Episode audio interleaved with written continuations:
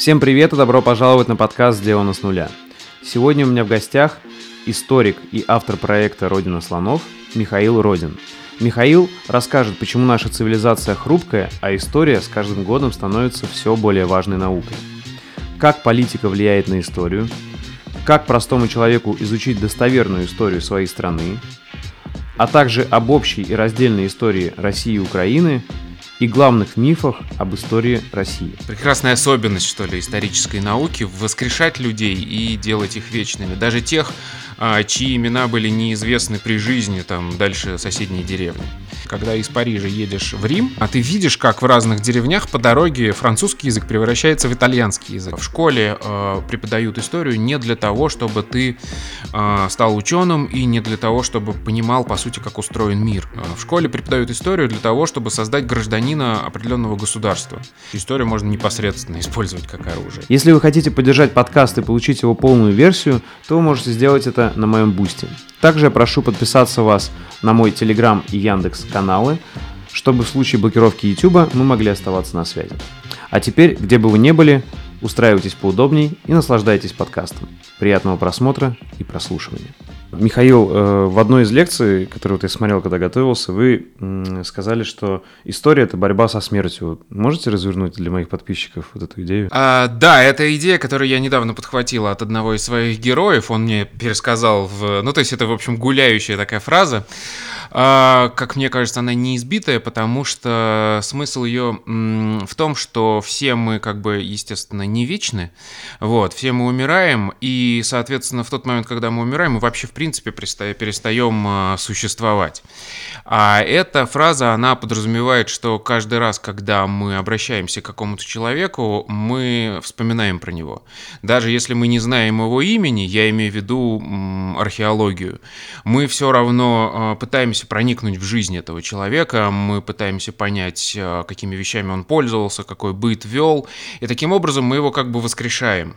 А в тот момент, когда мы его вносим в свою монографию этого человека и рассказываем о, о, о нем, о его культуре, мы, собственно, делаем его вечным. И в этом смысле, ну, вот я сейчас рассказываю, у меня такие легкие мурашки по коже, потому что мне кажется, что это, ну, что это вот прекрасный эм, э, прекрасная особенность, что ли, исторической науки воскрешать людей и делать их вечными. Даже тех, э, чьи имена были неизвестны при жизни, там, дальше соседней деревни.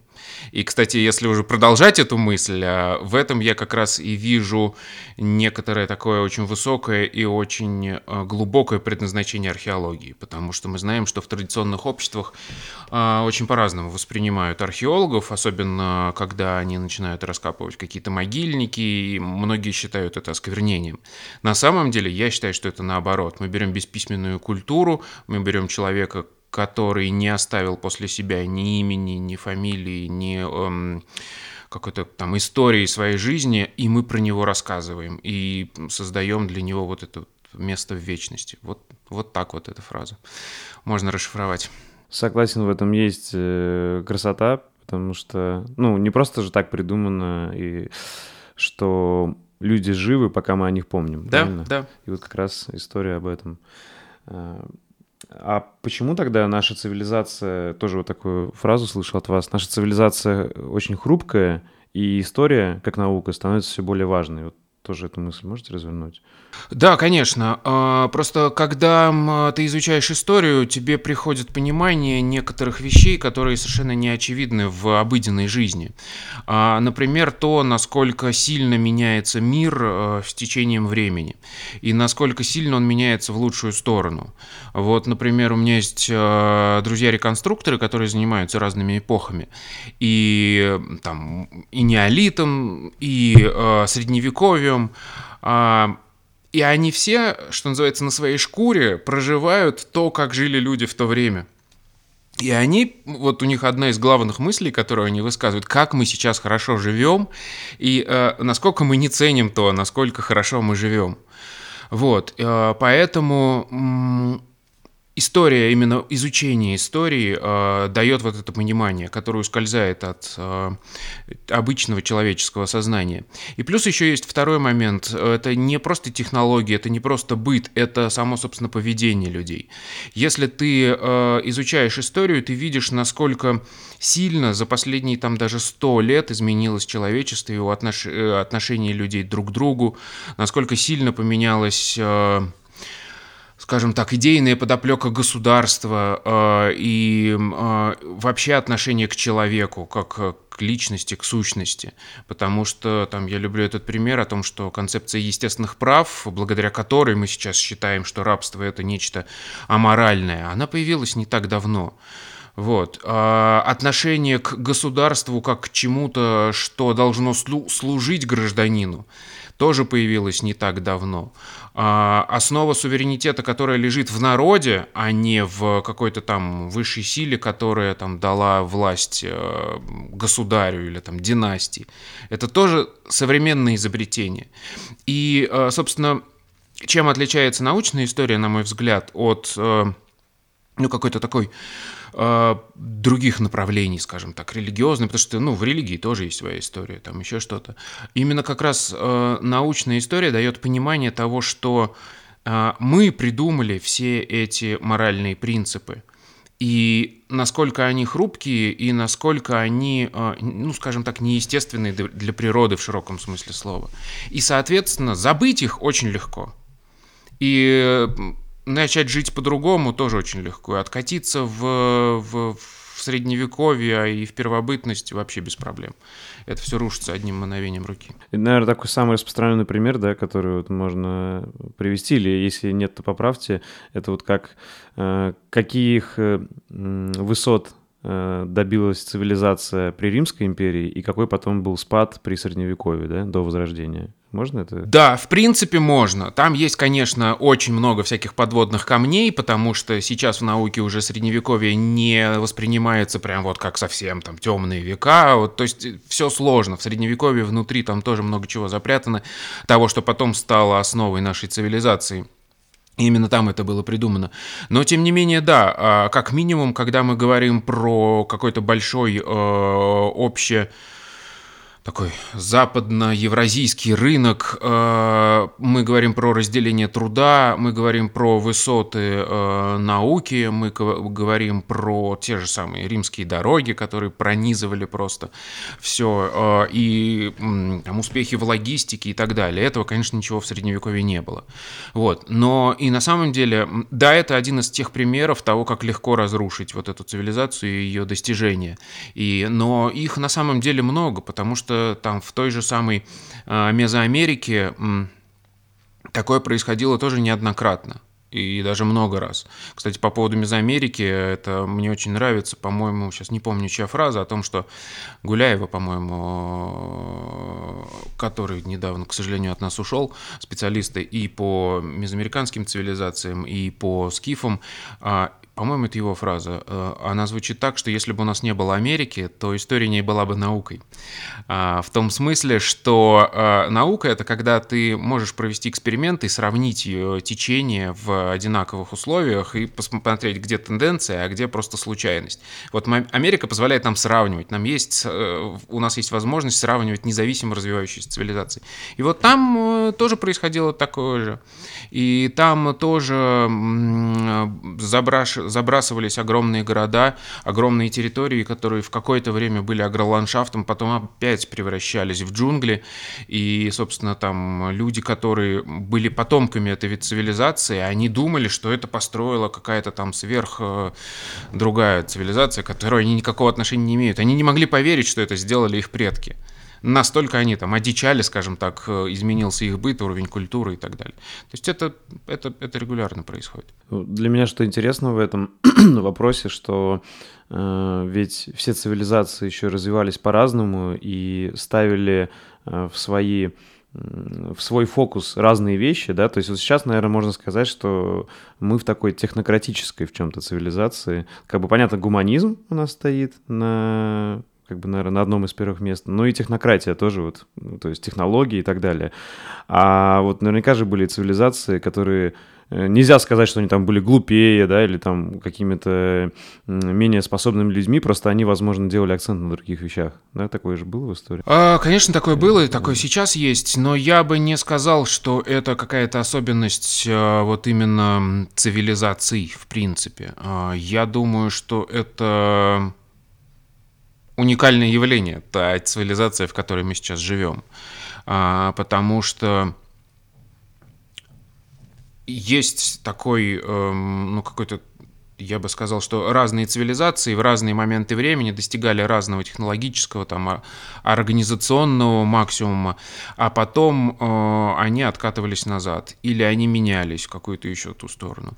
Э, современная европейская, скажем так, э, в кавычках, цивилизация, в которой мы живем, это, в общем-то, аномалия, э, которой, скорее, могло бы и не быть вообще в принципе. То есть сложилось, то есть много раз там складывались какие-то кубики по-разному, и что что-то росло, росло, потом рассыпалось, росло, росло, рассыпалось. И вот здесь вот сложилось так удачно, что оно вдруг стало задокументи... зацементировалось, и потом произошел прорыв дальше, который вообще совершенно не обязателен.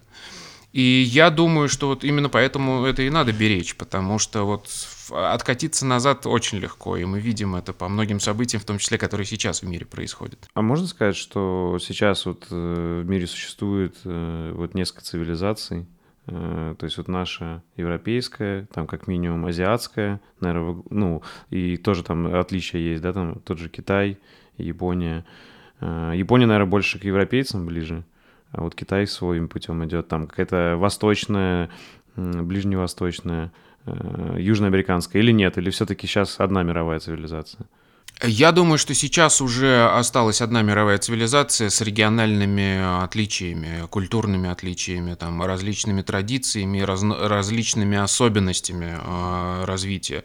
Потому что так или иначе сейчас существует огромный мировой глобальный рынок, э, который очень тесно благодаря которому очень тесно взаимосвязаны все эти государства, которые постоянно обмениваются и продукцией, и технологиями, и культурными достижениями и так далее и тому подобное. И это неплохо, на мой взгляд, хотя со мной, я уверен, многие не согласятся, при условии, что мы будем сохранять те вот самые культурные отличия и те самые там традиции и ценности, которые есть у разных государств. Но в любом случае сейчас даже просто если экономически посмотреть, настолько мощное глобальное разделение труда, в мире, что, соответственно, ни одна цивилизация не может существовать в отрыве от другой. Потому что где-то ресурсы, где-то технологии, где-то больше развито вот такое производство, где-то есть такие региональные особенности, которые позволяют развивать эту сторону. И то есть это уже такой сложный пазл, который разорвать, на мой взгляд, а, без отката такого общего технологического цивилизационного назад уже не получится. Ну, то есть можно, но это постапокалипсис. Есть такое выражение, что историю пишут победители, вот как простому человеку проверить, э, что он изучает какую-то максимально, как сказать, несправедливую, да, а ну, более-менее какую-то правдивую историю, а не фальсификацию. Ну, э, я на самом деле, и, как мне кажется, большая часть профессиональных историков э, считают эту фразу абсолютной глупостью, просто потому что мы видим массу примеров того, что это не так. Вот. И на самом деле ну, в общем, это нет, это не так, это так не работает. Но смысл в том, что когда мы э, говорим об истории, я очень часто про это говорю, тут нужно, во-первых, иметь в виду, что мы понимаем в данном контексте под историей. Это очень такое широкое слово, которое охватывает огромное количество разных э, явлений. Вот, и, например, если мы говорим про историю как э, идеологический конструкт, то есть история, да, у нее есть э, прямо-таки синоним, нарратив, да, то есть рассказ. Вот и эти нарративы могут быть разные. Причем они могут э, даже не противоречить друг другу в том смысле, что ну, человек может не обманывать. Но он просто выстраивает так свой рассказ и э, из огромного количества явлений событий выхватывает нужные ему и выстраивает это в, в такое повествование, которое ему кажется логичным. И э, вот если этот нарратив не, э, э, не учитывает все э, явления, все факторы, а, если он выстроен однобоко, это явно не научная история. Но таких нарративов полно, и мы с ними живем постоянно. Но это как бы не про науку. Я постоянно э, говорю о том, что нужно разделять то, что так, условно я называю гражданской историей, и то, что мы называем научной историей. Потому что этих нарративов может быть полно даже, да, если мы говорим про один и тот же, там, ну, условно, там, государство, мы можем выстроить там славянский нарратив, а, и мы будем рассказывать о том, что Россия это там а, славянское государство, это государство, образующее нация, и будем тянуть эту линеечку, и более того, из этого мы будем еще и важные выводы делать, например, о том, что нужно объединить славянский мир, потому что, ну, как бы это хорошо. Вот. Вот. А, а мы можем этот нарратив выстроить по-другому. Мы можем его выстроить как э, династийные нарративы, как раньше это было, например. Потому что большая часть вообще исторических э, хроник написана именно вот в такой э, парадигме. То есть это история династий история правящих домов, и, собственно, самое главное происходит там. А что там, по сути, вот там с народом происходит, не, эту историю не волнует.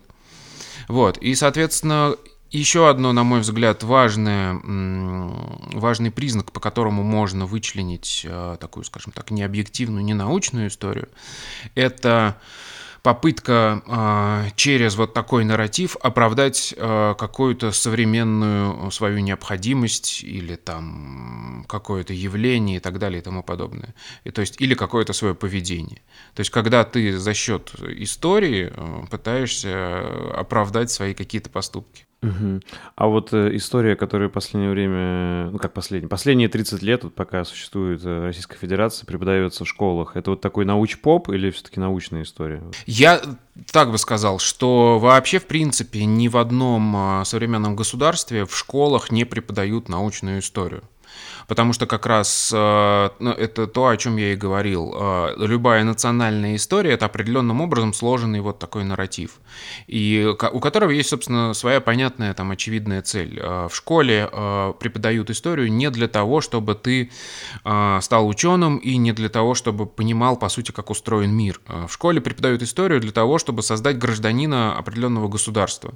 И, соответственно, вся информация, вся историческая вот эта вот ну, огромная вся цивилизация, она преподносится именно с точки зрения этого государства и тому, как к нему все пришло, чтобы показать место этого государства в мире и твое, твою роль в этом государстве. Соответственно, это по сути не имеет отношения к научной истории, потому что э, те же самые национальные государства, они в принципе возникли не так давно, там, в XIX веке. И поэтому у нас есть определенный крен в сторону национальных историй, даже в науке, просто потому что как наука история сформировалась там где-то в течение XIX века.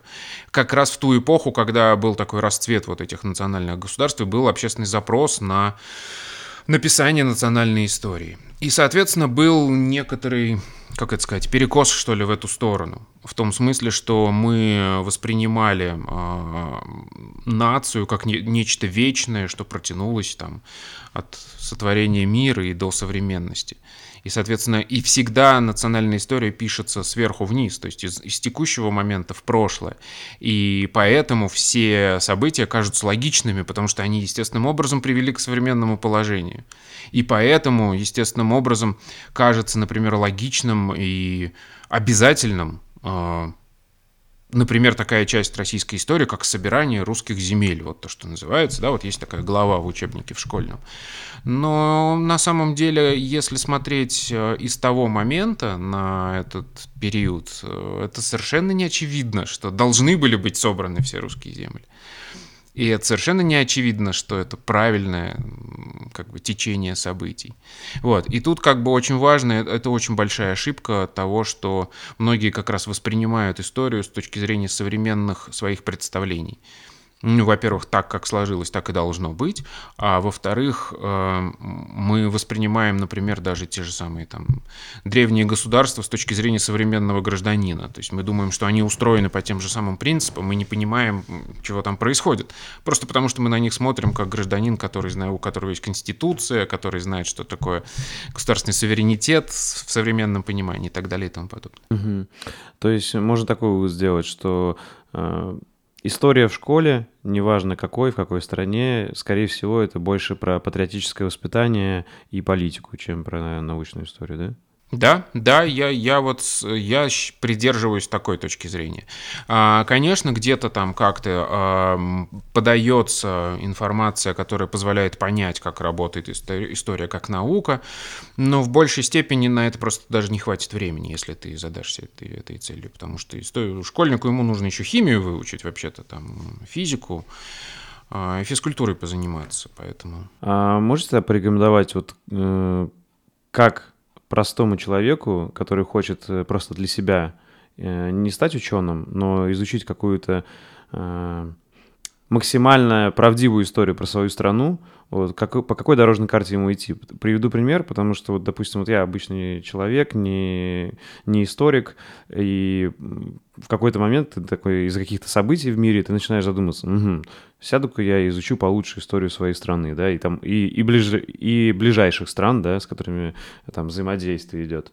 А, и как, как обычно, ты идешь там либо в интернете ищешь, либо соответственно, идешь в книжный магазин, и, понятно, там натыкаешься на Карамзина, а потом натыкаешься вот на современных авторов, типа Акунин, Панасенков, э, Фоменко, а, и как бы читаешь их, а потом натыкаешься на вашу лекцию, э, и, где вы говорите, что это там э, дилетантизм, а некоторые даже вредный дилетантизм. Вот как тогда простому человеку пробраться через какие-то дилетантские подходы к истории и выйти на, вот, на что-то. Э, есть ли какие-то действительно книги э, или источники, там, может, сайты, которые ты можешь открыть и начать изучать и э, без дилетантизма? А, я бы так сказал, что э, в любой момент времени история будет, в смысле я имею в виду научная картина мира историческая, она будет меняться. И в этом смысле, когда мы говорим про Карамзина, например, это, в общем, неплохой источник информации, но нужно понимать, что это все написано там в начале 19 века по представлениям научным 19 века. Точно так же, как сейчас пытаться по там, учебнику 19 века изучать физику. Мы понимаем, что современные ученые вообще по-другому себе представляют Вселенную, как она устроена, как она возникала и развивалась. Здесь то же самое. И это не говорит о том, что все переписали. Это говорит о том, что мы теперь просто больше знаем и лучше понимаем. Вот, поэтому условно там а, лучше не рекомендовать какие-то конкретные книжки, потому что там через 20 лет они просто устареют. И лучше смотреть по... То есть, грубо говоря, всегда нужно стараться найти максимально современную научную литературу по той теме, которая вас интересует. И я для себя, ну, то есть не для себя, как бы, а вот отвечая на такой вопрос, разработал такую схему. Мне кажется, что э, наиболее выгодная э, стратегия – это обращаться к историям, есть такой тип изданий, э, отраслевые истории. Э, то есть, грубо говоря, у нас есть Институт всеобщей истории Российской Академии Наук. И а, его главной задачей в течение там 10-20 лет было написание а, современной, ну как бы новой а, всемирной истории. А, Всемирная история в шести томах, этот, эта книга называется, она недавно все-таки была издана. Вот, и это отражение наиболее как бы современных научных представлений об истории. А, просто вот сжатое в одну эту в одну книжку, ну там огромная, семитомная, причем в шести, в шести томах на семи книгах. А, но тем не менее, а, это как бы такой субстрат. У этого субстрата тоже есть э, э, недостатки. Просто потому, что когда это пишется много лет и большим коллективом авторов, например, в каких-то отраслях уже тоже что-то устаревает, то есть уже возникают новые представления, пока этот огромный труд будет написан. И понятно, что там есть организационные проблемы, ты не можешь э, вот взять и заставить там э, круг там из лучших специалистов по какой-то теме вот именно сейчас отвлечься от своей работы и заставить их написать это. Поэтому кто-то может писать там какую-то главу, а, не являясь вот прям вот узким специалистом по этой теме. Но, тем не менее, это гораздо ближе к действительности, чем, с одной стороны, Карамзин, который писал 200 с лишним лет назад. С другой стороны, чем а, тот же самый Акунин, которого я уважаю как писателя, но который вообще в принципе не понимает, как устроена современная историческая наука, и его издания, в общем, совершенно далеки от представления об истории России современных научных. И э, самое еще, что главное, э, когда ты смотришь на вот эти отраслевые издания, есть такая история Китая, например, Института Востоковедения, есть история Западной Европы, э, которую тоже, по-моему, Институт всеобщей истории издавал. Ну, то есть вот ну, нужно вот э, смотреть институт какой-нибудь профильный и смотреть какие-то последние самые современные издания, которые он издает. Я имею в виду широкий. Но самое, что важное, это не просто статьи, которые там написаны. Ну, то есть там, я не знаю, предположим, э, промышленная революция в Западной Европе там в определенный период. А самое главное, что всегда в таких отраслевых изданиях есть список литературы, а, который, э, благодаря которому ты можешь а, пойти дальше и в эту тему углубиться, да, то есть у тебя есть там одна статья на пять страниц, а в конце этой статьи у тебя там будет на страницу еще список литературы и ты можешь к нему обратиться и уже пойти по более точечным каким-то темам. И это, собственно, называется монографией чаще всего, ну, то есть э, на одну тему, когда написана книжка. И вот это самая, как бы, основа исторической науки. То есть монография — это главный э, такой, как сказать, единица информации а в гуманитарной науке и в исторической науке в частности. И вот когда ты добираешься до э, монографии, ты как раз уже а, работаешь со специальной научной литературой. А, Еще уже есть э, научные статьи.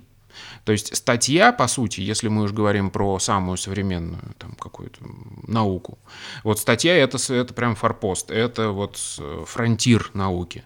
Потому что просто когда ты пишешь монографию, ты тоже ее пишешь долго, ты ее собираешь, там осмысляешь, у тебя возникает там какие-то, ну, отставания. А статья — это когда чаще всего ты сделал какое-то открытие, ты проанализировал какое-то какое-то какое количество информации и тут же ее выдал на какую-то конкретную тему.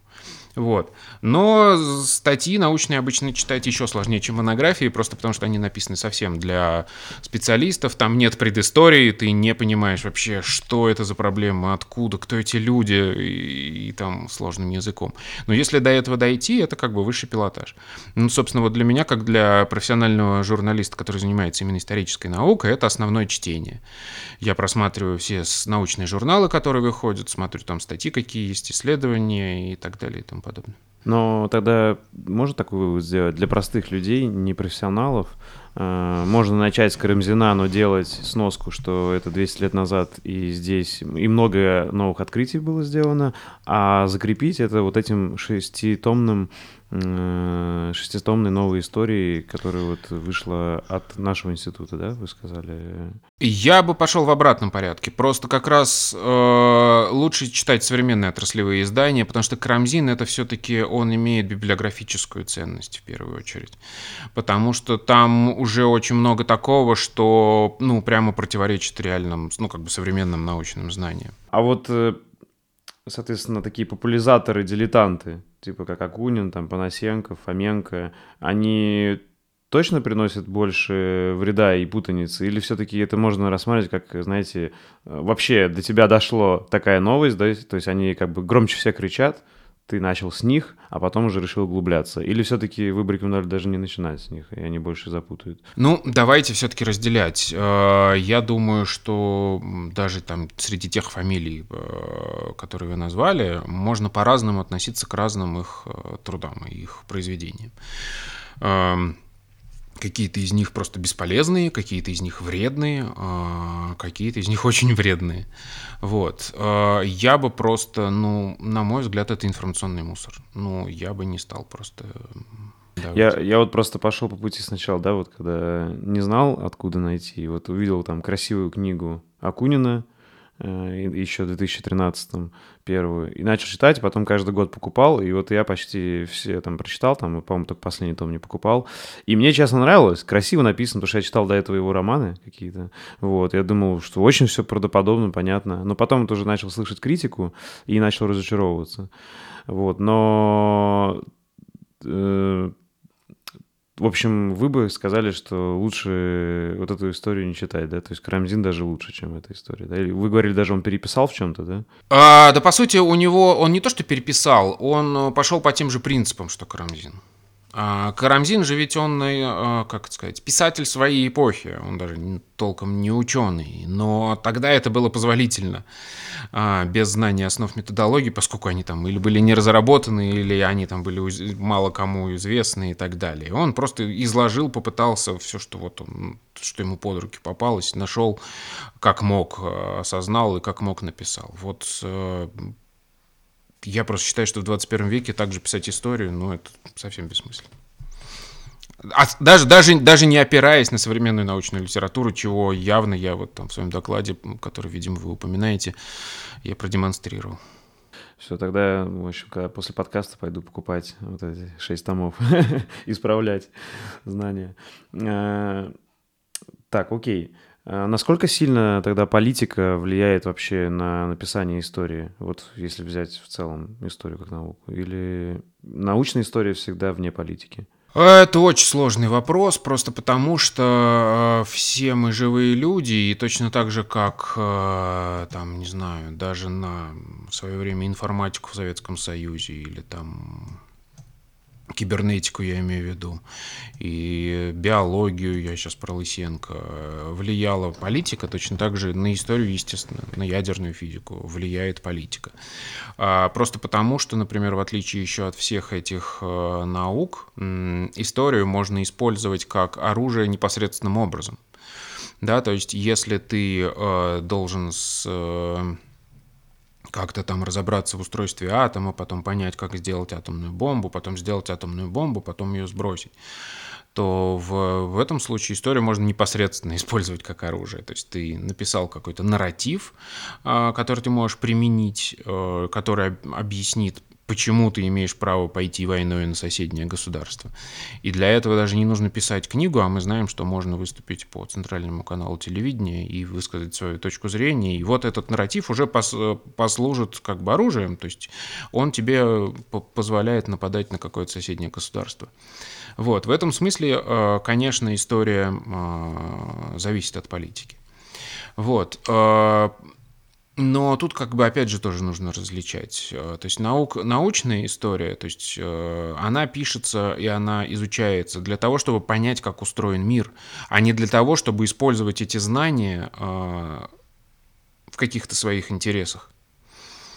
Вот. И, соответственно, даже в принципе можно взять нормальное научное исследование, оттуда почерпнуть информацию, которую ты сделаешь своим оружием.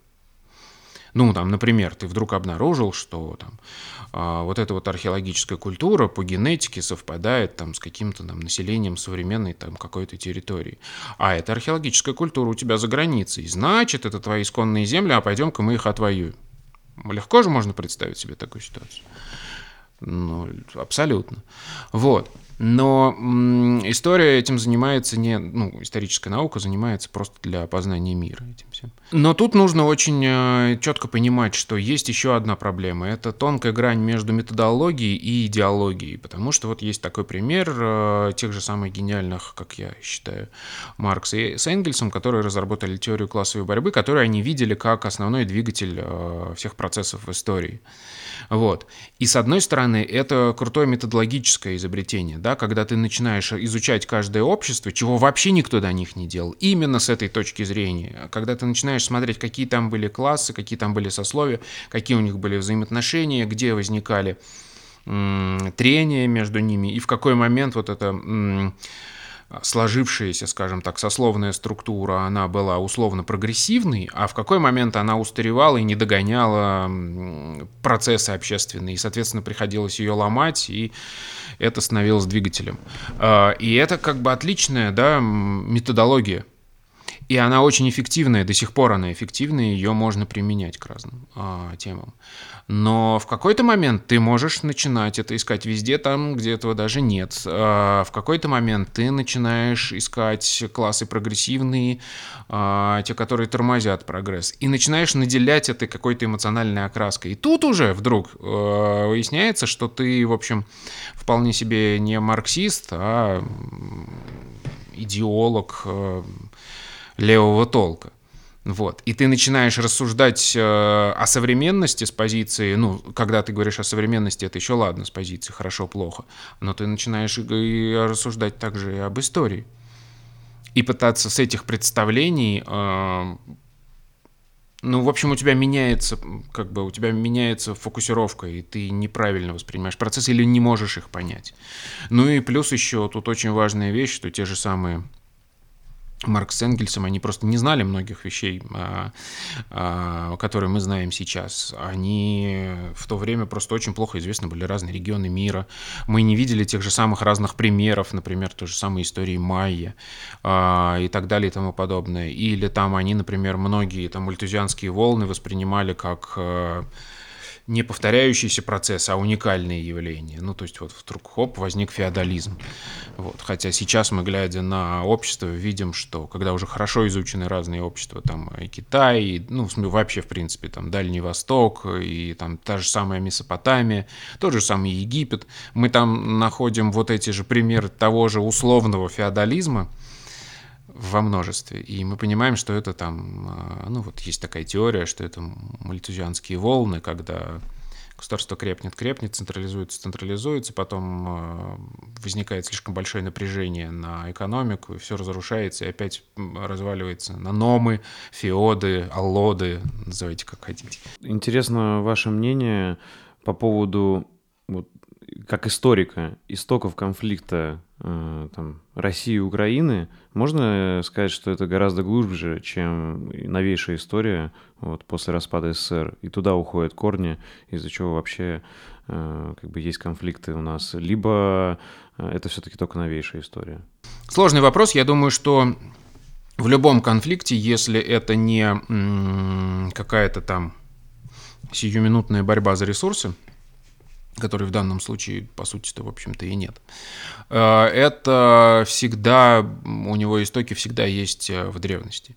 Ну и в данном случае я думаю, что это исключительно так. Я думаю, что тут проблема гораздо глубже, чем там, последние даже 20 лет. Вот. Э, тут такая история, что всегда сложные взаимоотношения у соседей, всегда сложные взаимоотношения у обществ, которые делят какое-то там общее наследие и всегда и стремя и пытаются ну понять, кто там главнее, да, в этой связке вот, в данной ситуации. И у нас, конечно, огромное количество противоречий, это и общая история, и во многом общая территория, ну, в том смысле, что ареал обитания, который можно по-разному поделить, и культура, и так далее, и тому подобное. И, естественно, как бы, ну, тут собственно, обоснование вот этого конфликта, который сейчас происходит, напрямую связан с тем, что это же говорится, что как бы так мы общий народ, как будто бы. И как будто бы мы должны существовать в одном государстве. И как будто бы э, это большая ошибка одного из народов считать себя отдельным. Это то есть прямое обоснование того, что что-то пошло не так в истории с точки зрения российского руководства, и это надо исправить. Ну, это полное противоречие тому, что мы видим на самом деле в исторических событиях и в понимании того, как складывается государство. А вот э, если вот по той логике идти, что во всех странах э, история преподается больше как политически э, и с политическим уклоном, да, и в интересах государства, и вот если вынести за скобки, вот как преподавали 30 лет истории у нас и как в Украине, вот какую можно вот научный взгляд на нашу общую историю раздельную сказать? Вот если краткий такой экскурс, вот в какой момент э, и до какого, с какого момента, можно сказать, там, начало России, начало Украины, и когда мы разделились, да, и стали вот разными государствами, и когда наша история стала разной? А, ну, тут, да, вот это можно, в принципе, полгода курс лекций читать на этот счет, поэтому... Вот да, если кратко, как-то самое важное, что вы считаете? Самое важное, что я считаю, что нужно э, всегда понимать в этом, э, это принцип того, что любое общество, э, любое государство, это всегда возобновляемая, скажем так, система. То есть всегда в моменте, когда ты делаешь срез, у тебя будет э, одна картинка. Через 50 лет это будет другая картинка. Соответственно, это всегда меняется, и положение меняется. И тут даже нет исторических границ, которые не меняются. Это, это вот процесс вечный. Как бы возобновление, скажем так, ну как организм возобновляется, да, клетки у нас там отмирают, э, тело меняет свою форму там с возрастом или там после каких-то физических упражнений, там подвигов в, в спортивном зале, вот, и здесь можно сказать примерно то же самое, но только все гораздо-гораздо сложнее. И тут смысл в том, что я говорил про нарративы. Эти нарративы могут быть по-разному написаны, и более того, они постоянно пишутся и возобновляются. И, собственно, чем отличается научная э, картина мира и научная история? От того, что мы не только а, создаем эти нарративы, но мы их изучаем и исследуем. И мы видим, как они в разное время возникают, э, в каких целях и так далее и тому подобное. Потому что, например, если мы говорим про нарратив э, современный как бы государственный, ну и такой традиционный, я бы сказал, нарратив э, российского государства, то он непосредственно всегда ведется к призванию варяг, э, потом к появлению киевской, как ее раньше называли сейчас, Древней Руси, и вот этот вот путь из варяг греки, который объединяет Новгород север с югом, вот, и потом это государство как бы развивается, и наш центр условно переносится туда ближе на восток, и вот это вот как бы наследие вот этого всего общего государства, государство, потом оно разваливается и так далее и тому подобное. И мы видим вот эту вот цепочку. Но, например, э, в этой как бы классической, да, я сейчас рассказал историю русского государства, абсолютно теряется Волжская Болгария, например. А, абсолютно теряется Монгольская империя, которая, ну, становится каким-то там страшным захватчиком а, и ну что, по сути, да, так, но это тоже часть э, российской э, истории. Или, например, там та же самая история Югры, э, которая очень важна была там практически все века существования российского государства, даже когда она не входила в территорию там Руси и так далее. А, вот этот нарратив, он потерян. И, э, то есть, он, всегда как бы государство, его идеологи, э, общественные деятели, они выбирают тот нарратив, который э, они здесь и сейчас считают важным. Поэтому, например, если мы говорим про ту же самую Украину и ту же самую Россию, я вам могу написать десяток разных нарративов, которые будут прямо как бы противоречить друг другу, если их не, не стыковать между собой. Потому что я, например, недавно совершенно осознал такую замечательную вещь, что как бы, да, вот была государство Древняя Русь. Тут отдельно можно там смотреть, что это такое, там про это можно говорить. Вот, но э, смысл в том, что э, что такое Русь вообще? А, очень многие, главная ошибка, когда мы смотрим на всю эту историю, это воспринимать это как современное государство. Это совсем не современное государство.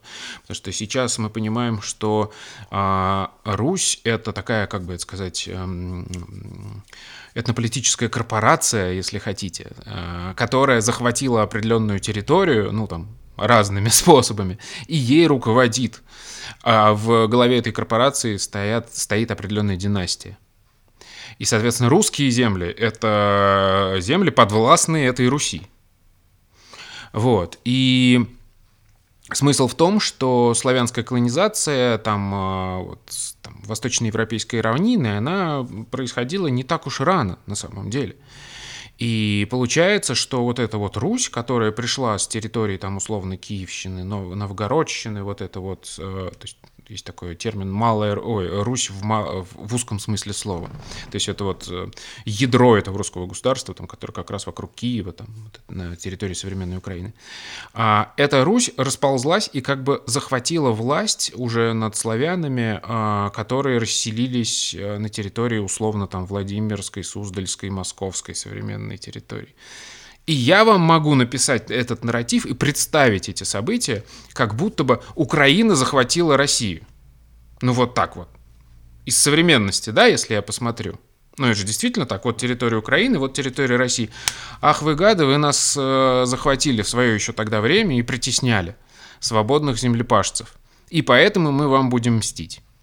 А могу написать этот нарратив по-другому. Я могу рассказать о том, что у нас есть э, независимые княжества, вот у нас там вот эти вот э, Владимир Суздальское, там э, Черниговское, еще какое-то, и у нас походы Юрия Долгорукова на Киев. И наоборот все поставить. Да, и получается, что да, вот, вот это, ну, как бы Москвы тогда не было, но вот эти Владимира Суздальцы, русские люди, они вот нас всегда притесняли.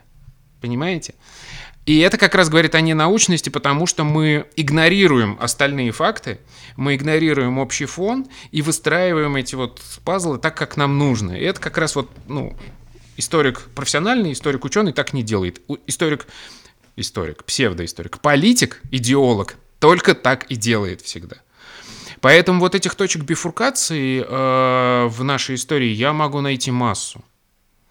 Но, на мой взгляд, э, тут нужно учитывать и в какой момент мы расходились, и в какой момент возникали а, кто такие мы, во-первых, да, это тоже вообще очень большой вопрос. Вот я сейчас задумался, вот, э, потому что кто там из нас э, по а, и, там, изначальному происхождению, понятно, даже если мы сейчас все говорим на, на русском языке, на славянском языке, языке славянской группы, а, семьи, а, то многие из нас имеют финно-угорское происхождение, там, просто в каком-то там поколении, например. И тут, ну, это, это все очень сложно, и культурные традиции смешаны и так далее. И мы можем изучать Тут надо учитывать, что общее, как это развивалось, как это само естественным образом раз, развивалось, потому что, например, да, если две популяции расходятся, у них естественным образом начинает меняться язык.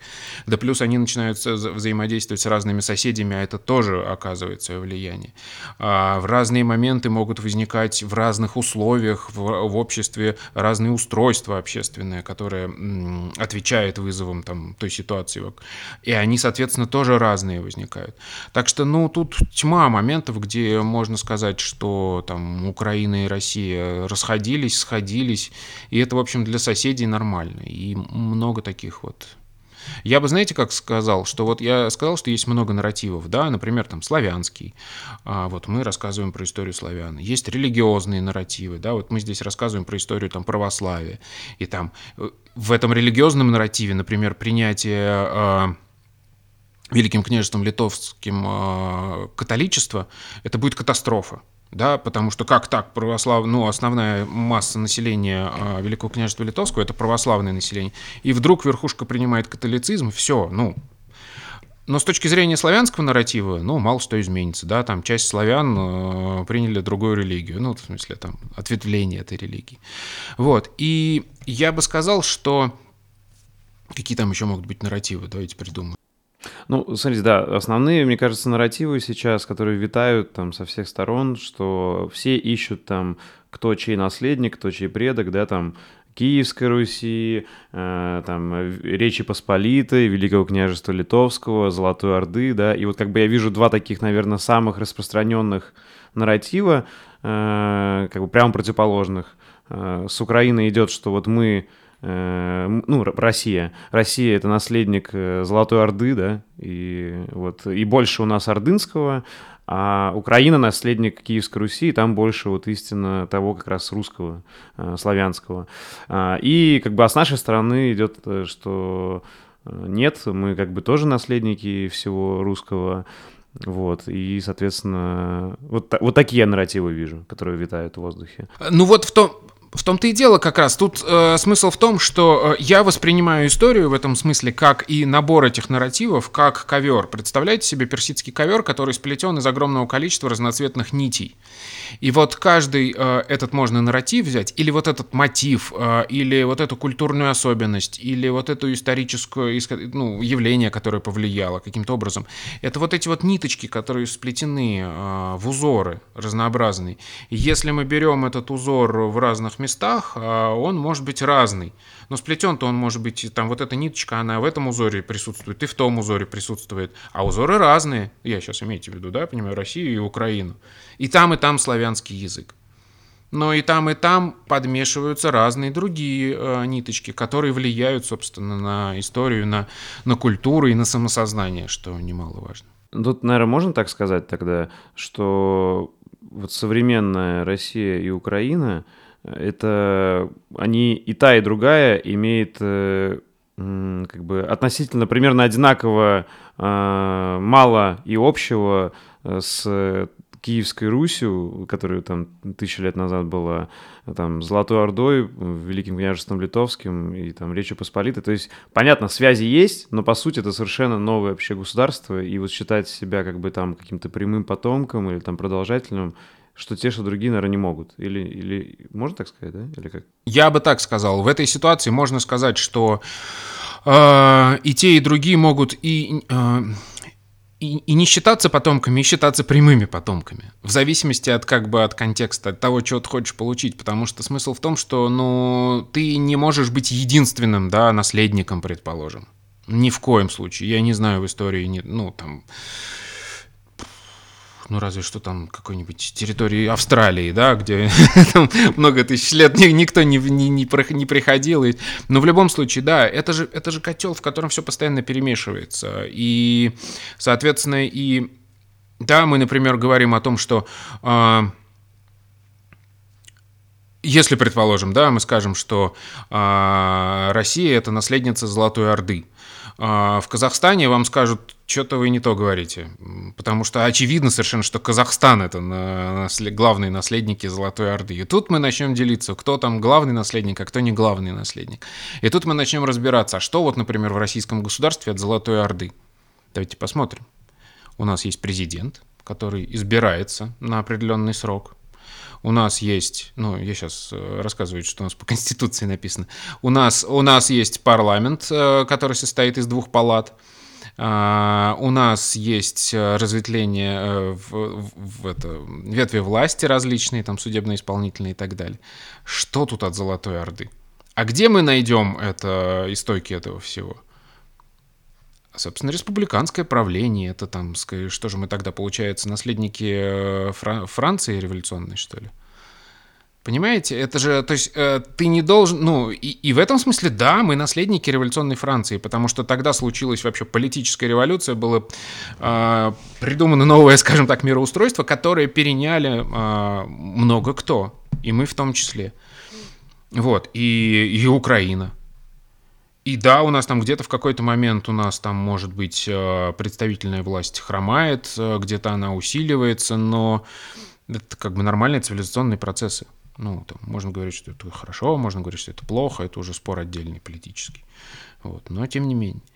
Вот. И то же самое с, э, с Украиной. А почему мы не говорим о том, что Украина наследница великой греческой цивилизации?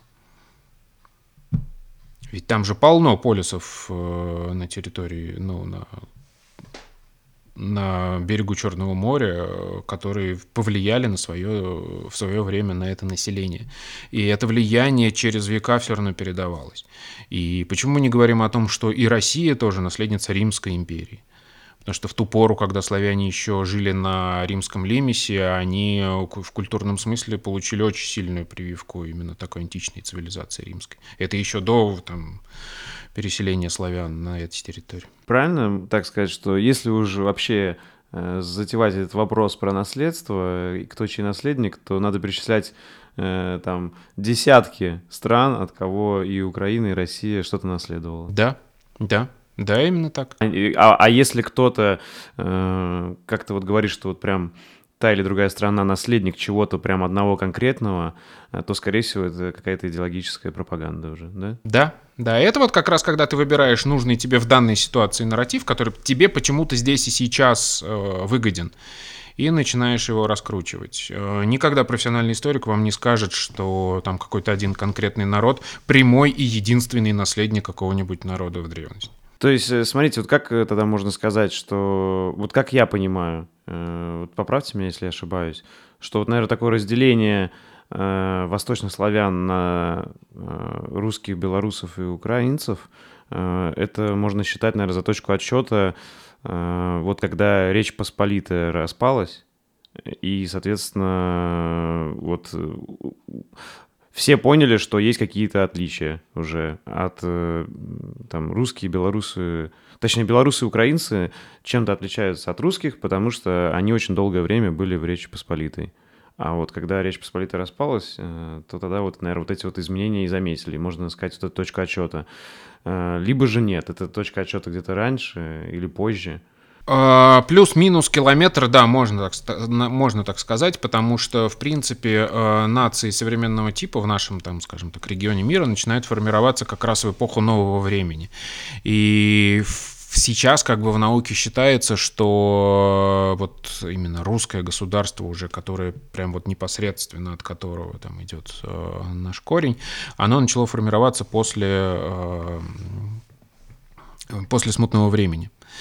Э, и вот э, тогда уже как бы вот это вот, э, как это сказать, традиция, что ли, государственности, она уже не прерывается.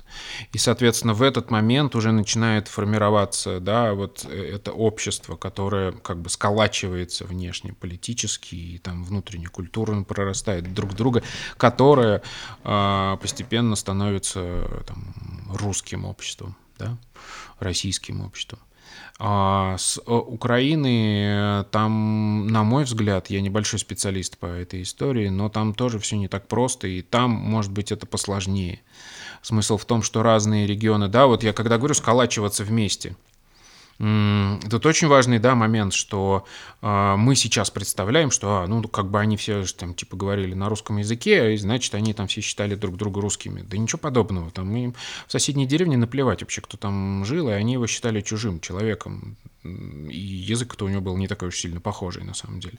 Вот, его вот как бы в это организовывали, скажем так, э, в это вот единое пространство общественное.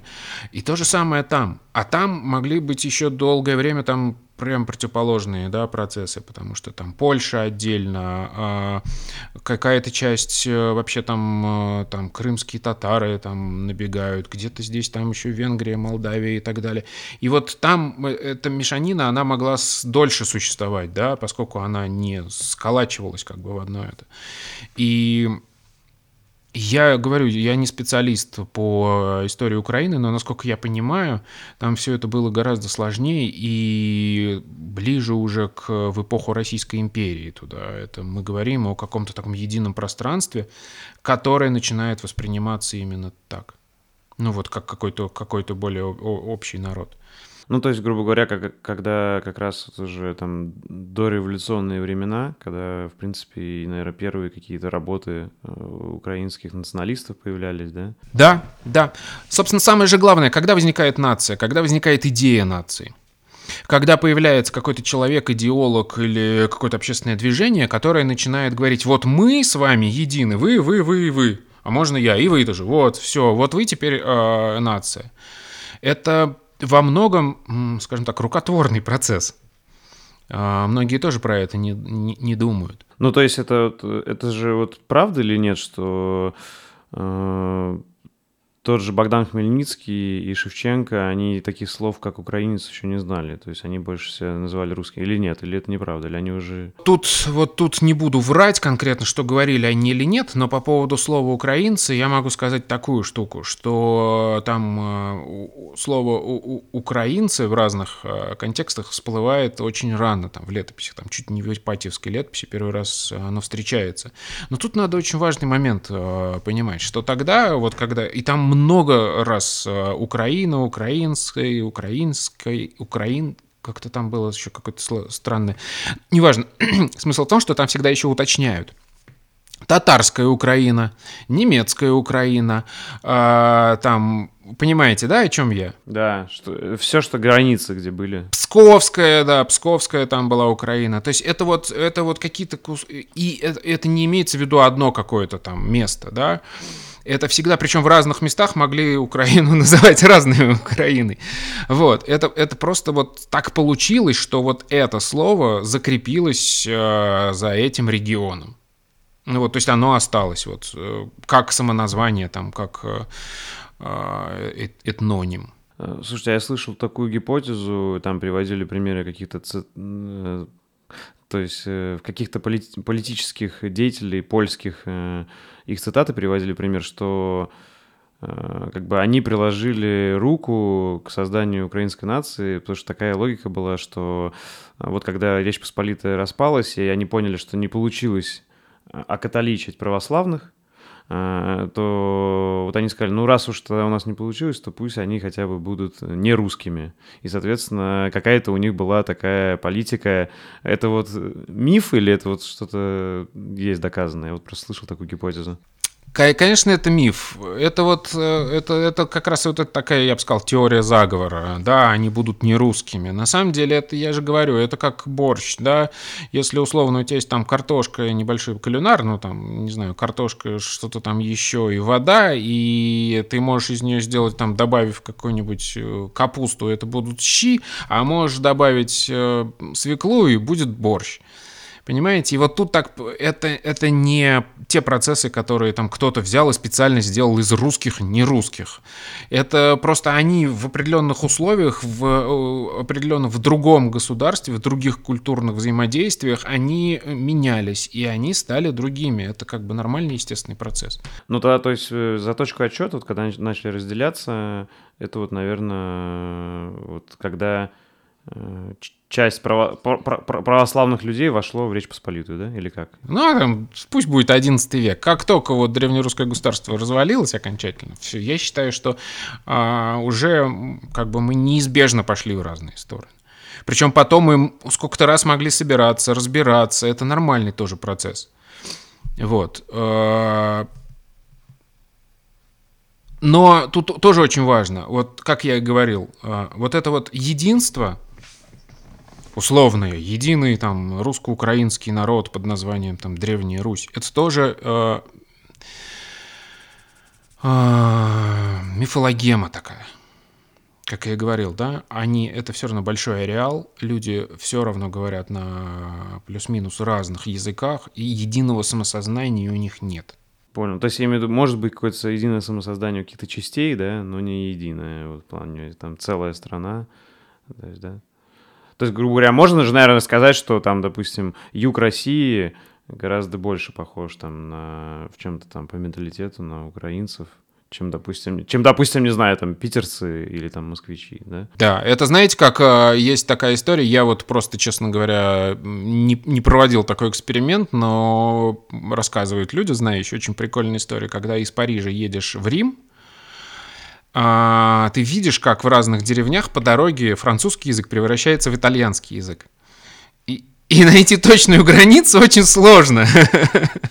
И то же самое, когда ты едешь из Парижа в Берлин, через Страсбург куда-нибудь там. И, значит, то же самое, что когда едешь из Москвы в Питер. Ну, из Москвы в Киев. Ой, из Киев, в Киев. Да, да. Слушайте, да, это интересно. Причем, причем это, э, на самом деле, исторически это всегда так было. Вот сейчас это меньше. Почему? За счет э, создания информационного общества. В тот момент, да, когда появилась книгопечатание, сначала книгопечатание, а потом телевидение и там радио, вот эти тенденции начали усиливаться. Ну, в том смысле, что да, вот у нас есть государственная граница, и мы четко отделены. Мы не можем пойти там в соседнюю деревню, если у тебя нет загранпаспорта. А, но при этом у тебя ты смотришь э, российские каналы, а ты смотришь украинские каналы. И естественным образом вот этот язык, вот эта вот граница, она начала становиться более четкой, чем было э, раньше. А вот то, что еще такой слышал гипотеза, что большевики приложили руку, чтобы вот прям разграничить четко какие-то нации в Советском Союзе, это тоже миф или правда? Или они что-то действительно делали, какую-то работу по разделению? И как бы, как сказать, чтобы нации еще более понимали, чем они отличаются? А, национальная культурная политика большевиков была вот как раз а, в принципе направлена на укрепление вот этих а, национальных регионов, которые как будто бы, ну, ну это во многом действительно так, да, там страдали в едином котле там Российской империи. И, соответственно, возникали национальные школы, да, вы знаете, придумывались национальные алфавиты и так далее и тому подобное. И в этом смысле я считаю, что это, в общем-то, даже, ну как, в смысле сохранения, а, но тут, к сожалению, и придумывание нации, это влияет очень сильную роль. А, и в этом смысле тоже я не вижу никакого злого умысла у большевиков, типа отделить русских от украинцев, потому что это уже есть, да, это уже, оно уже другое. Насколько вот тогда актуально сейчас пытаться привязать э, вот национальную идентичность русских э, Российской Федерации, там, Киевской, Новгородской или Московской Руси, или это вообще не имеет ничего общего, и то есть мало, ну, точнее, мало чего общего, и нет смысла особо привязывать. То есть современные русские — это что-то другое. Нет, я считаю, что нужно привязывать. Я думаю, что как бы это один из корней э, русской нации, э, вот, э, который обязательно нужно учитывать. Вот, но только нужно понимать, что он не единственный, и что есть другие корни. И понятно, да, что у русской и украинской нации у нас там есть разные влияния, разные корни, а, но этот э, один из тех корней, который нас объединяет. Вот что насчет э, сохранения фольклора, традиций, культуры, вот какой-то как раз национальной идентичности, насколько это вот э, правильно и реалистично, то есть сейчас попробую, в чем я вижу сложность, что вот э, когда вот ваши лекции слушаешь, вы говорите, что там 150 лет назад, там предки и традиции, это уже совершенно что-то другое, да, не то, что... И еще 150 лет назад, назад это еще раз. То есть, грубо говоря, там два века спустя очень сильно традиции меняются. И, и зачастую какая-то национальная идентичность тоже. Соответственно, вот как тогда правильно относиться какому-то своему наследию, фольклору, э, традициям и культуре, чтобы она совсем не потерялась, но при этом и не противиться тому, что идет постоянно какой-то культурный взаимообмен, да, и что это живучий процесс такой текущий. То есть вот для меня какой-то такой хороший пример, наверное, приходит сразу.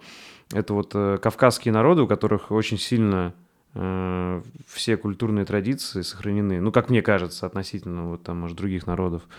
А, вот я вижу также, что, допустим, в Украине как-то вот э, после, не знаю там как именно, но после распада СССР там тоже точно есть какой-то подъем национальной культуры, то есть там вышиванки и так далее, да, то есть что как-то там русские, ой, украинские народные танцы, то есть старались как-то это вот все поднять, чтобы сохранить э, какой-то культурной идентичности. Вот там в современной России я такого особо не наблюдаю, чтобы у нас там было популярно, не знаю, там косоворотки или э, там на ложках играть, хотя я еще в детском саду, помню, на ложках играл. Я тоже. Вот, последние, последние года, да, я такого не помню. И вот мне кажется, как-то вот эта вот какая-то культурная идентичность теряется.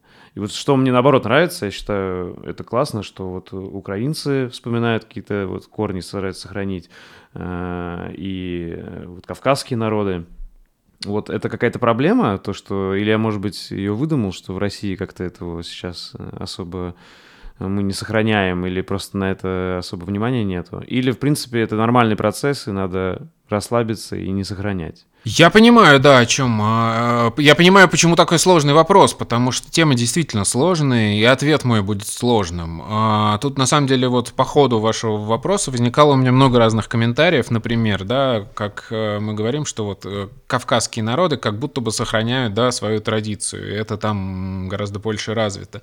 Но я, например, э, был в кавказском селе э, у шапсугов, э, которые как бы сейчас мусульмане, да, и вот они сохраняют мусульманские традиции. Но проблема в том, что за несколько веков до этого они были э, христианами. Мы по источникам это знаем. А еще за несколько веков до этого они были язычниками. А, и даже был там какой-то момент, когда они там что-то менялись, там, то есть сначала христиане, потом мусульмане, потом обратно и так далее и тому подобное. И это нормальный процесс, это вот сложная история э, этническая, сложная. И причем сейчас они э, совершают обряды абсолютно с языческими корнями, которые ну никак не вписываются там, в, традиции, в традиционный ислам, но как бы считают это своим. И они даже подсознательно, они, не, ну, они даже не думают о том, что это не исламская традиция. Вот. Э, и это хорошо, я не к тому, что это плохо. Я к тому говорю, что история у любого народа, она сложная. И э, даже те же самые кавказские народы, многие, они там э, еще даже в исторические времена радикально меняли свой образ жизни. То есть вдруг они, а, они были там земледельцами, жили в долинах, они поднимаются в предгорье и становятся э, овцеводами э, и обратно. То есть это вот на самом деле процесс очень текучий. И когда мы говорим о Я вот не устану про это говорить. И этнос, и нация, ну как в более такое широкое, более такое модерновое понятие, а, это все время заново возникающая структура. И она постоянно меняется, и она постоянно придумывается. Потому что когда мы говорим про те же самые украинские народные танцы, э, или там русские народные танцы, в которых я, ну, там, просто чуть больше про них знаю, поскольку там родился в России, но с Украиной точно так же, абсолютно. А вот эта половина русских народных песен, которые мы считаем русскими народными, были написаны в начале 20 века композиторами профессиональными. 95% танцев русских народных были сочинены, господи, как его зовут, э, профессиональным хореографом. Вот. А, и мы, я говорю, когда мы, мы, когда нация существует, когда это существует, он себя заново всегда придумывает. Балалайка, да, русский народный инструмент. Да господи, вы показали там в 13 веке балалайку, люди вообще не поняли, что это такое. Зато варган был в каждом доме. Понимаете? Вот. И, и в этом смысле я считаю, что как бы да, вот как сказать, э, с одной стороны, да, мы должны это сохранять, но мы как минимум должны это знать. И мы должны это воспроизводить, ну, как мне кажется. Но в то же время мы должны понимать, что э, чем глубже ты знаешь это, тем больше ты видишь там условно каких-то противоречий, да, в том, что там, например, балалайка, и на ней можно учиться играть как на русском народном инструменте. Но настоящий ценитель знает, что балалайка пришла там, не помню сейчас в каком-то 17 что ли, 18 веке э, на Русь. Точно так же, как и кокошник. Это, в общем, вполне себе, по персидское заимствование. Да, и вот, вот это, я считаю, настоящее знание и ценительство а, своей традиционной культуры, а, а не то, что просто, знаете, нацепить косоворотку и думать, что в девятом веке люди ходили в таких же косоворотках. Совершенно точно нет. То есть, правильно понимаю, правильный подход такой, что просто изучать и, и нормально относиться к тому, что в какой-то период истории становилось общепринятым в твоей культуре, и если сейчас что-то стало общепринятым, то это тоже нормально, это принять, понять, да, и, грубо говоря, там когда-то, через несколько веков, не знаю, там скажут, что вот там в России было популярно то-то, то-то, да, и это нормально или как? Да, и, и, и тогда я вот к чему. Если ты будешь нормально относиться к изменениям, а, если ты будешь а, принимать эти изменения, то ты будешь развиваться, и будет кому сохранять вот это вот все. Я не знаю ни одного общества, которое бы окуклилось и пыталось не изменяться и условно вообще не менять свои традиции, быт, уклад и так далее, которое бы существовало долго. Чаще всего, э, если ты не подвержен изменениям, значит, ты не отвечаешь на запросы внешней среды. Значит, ты не можешь им сопротивляться. Значит, ты умираешь. Пропадает твой язык, пропадают твои традиции, и вот возникает обратная ситуация. Ты хотел сохраниться, а на самом деле ты... Или, или, или например, пришли какие-нибудь там условные захватчики, или просто более эффективные... Э... Пропагандисты, пиарщики. Не, не пропагандисты, я имею в виду, а просто Э, ты настолько отстал от жизни, что когда появляется какой-то другой народ, который ведет более эффективное хозяйство, там, предположим, и у него более эффективный уклад, ты просто в нем растворяешься. И ты меняешь название. И тогда ты точно теряешь свою культуру.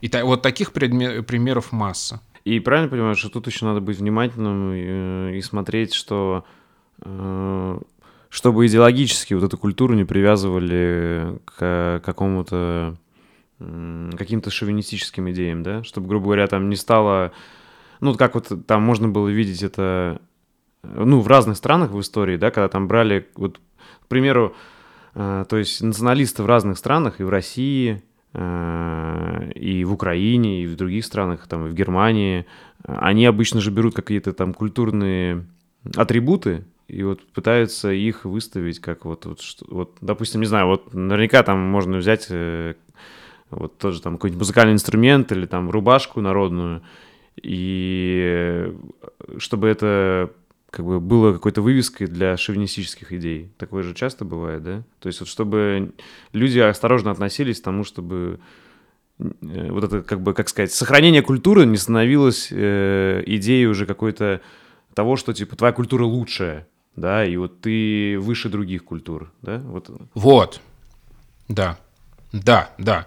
Тут, собственно, как раз э, прикол этого слова нация, национализм в том, что национализм возникла именно как э, положительная тенденция. То есть, грубо говоря, у нас есть народ, который говорит на одном языке, давайте мы его освободим, ну, во-первых, эту, эту культуру будем сохранять и ценить, а во-вторых, для него создадим его национальное государство, потому что нехорошо, да, когда там, типа, в Австро-Венгерской империи там тюрьма народов, да, а, существует. Вот они, эти люди одинаковые, должны жить вместе. А потом начинается два, два сложных процесса. Первое, это вот как их собрать, скучковать, если у него нет э, четких границ, про которые мы говорили, а где, собственно, заканчивается. И по бокам обычно там начинаются уже всякие косовские конфликты. Вот. А во-вторых, проблема в том, что когда ты начинаешь э, обособляться, и ты вот, вот, ну, собрался, и ты так кристаллизовал свою нацию, и ты начинаешь говорить, а, вот эти вот неправильные, давайте-ка мы их или приведем в лоно правильной нации – Э, что сейчас, в общем, происходит. И, или э, уничтожим, э, или навяжем им свою культуру. Вот, да, это шовинизм, в этом смысле ксенофобия, она, это отрицательные последствия, естественные отрицательные последствия национализма. А вообще можно сказать, что, в принципе, нации продолжают формироваться, и они еще могут много каких-то новых наций сформироваться, да? Я думаю, что да. А, просто нам, да, нам все кажется, что вот мы когда наблюдаем за какой-то за современностью, нам кажется, что то, что сейчас существует, это издревле повелось. На самом деле, вот как историк мы видим, да, что нет ничего подобного. Ну да, те же нем- немцы, итальянцы только в 19 веке, да, нациями стали. Да, да, да, да, ита, ита, итальянцы, они как бы у них было единство, но какое там тоже единство? Да, да, да вы сейчас в Италию приедете а, и в Милане, и в Милане спросите, что они думают про неаполитанцев, а неаполитанцев про корсиканцев. А я, например, э, встречался с совершенно замечательной такой штукой. Я на улице где-то в Неаполе на развале купили мы магнитик с женой. А, и там было что-то написано, там какой-то явно кадр из фильма и что-то написано. Мы такие, что написано? Никто не знает. Это что-то там на южном диалекте. Мы так и не нашли человека, который бы в Италии с итальянского перевел нам фразу. Настолько там какое-то местное выражение.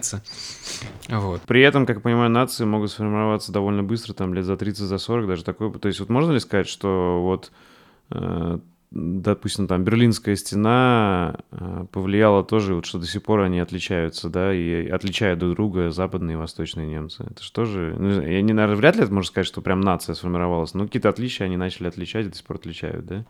Да, естественно, до сих пор э, восточные и западные немцы отличаются, и про это много говорят, и даже есть литература там социологическая на этот счет, но вот она сейчас постепенно это, ну, как бы она заново начала это складываться, срастаться, да. Но процесс происходит не быстро. И там вот когда только произошло объединение ФРГ и ГДР, это было очень разительно. То есть и, и по укладу, по традициям, по, ну, то есть они друг друга очень, очень резко выкупали. Тут смысл еще в том, что нация сама по себе может меняться. То есть, грубо говоря, не, ми, не меняя название, не меняя там единство какое-нибудь, то же самое, вот вы немцев упомянули, когда мы говорим немцы, что нам э, приходит в голову? Это порядок, это там э, четкость, да, пунктуальность и так далее. А если вы посмотрите на французскую литературу времен 30-летней э, войны, кто такие немцы – это пьяное разгильдяйское быдло с колбасой и пивом. Ну, то есть вообще, вот просто вот деревни деревни. Ну, может быть, а, э, они еще так писали специально, чтобы своих врагов очернить? Понятно, понятно, да. Но там и внутри мы видим, а, как происходят эти процессы.